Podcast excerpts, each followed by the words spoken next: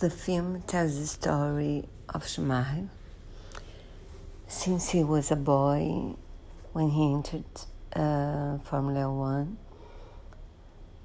through his own eyes.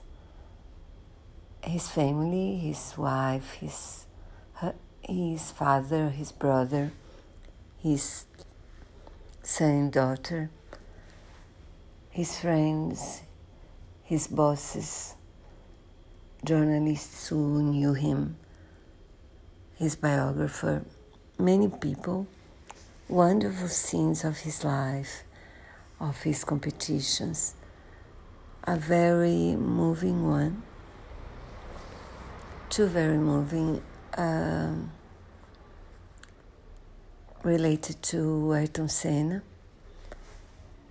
who was my favorite pilot of all times.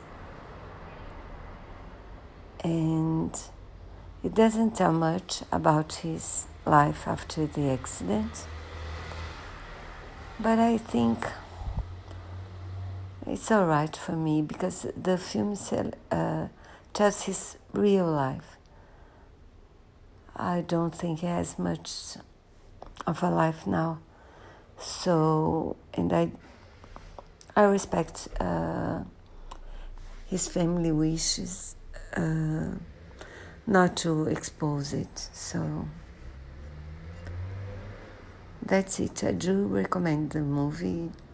Watch it as soon as you can. It's very, very good.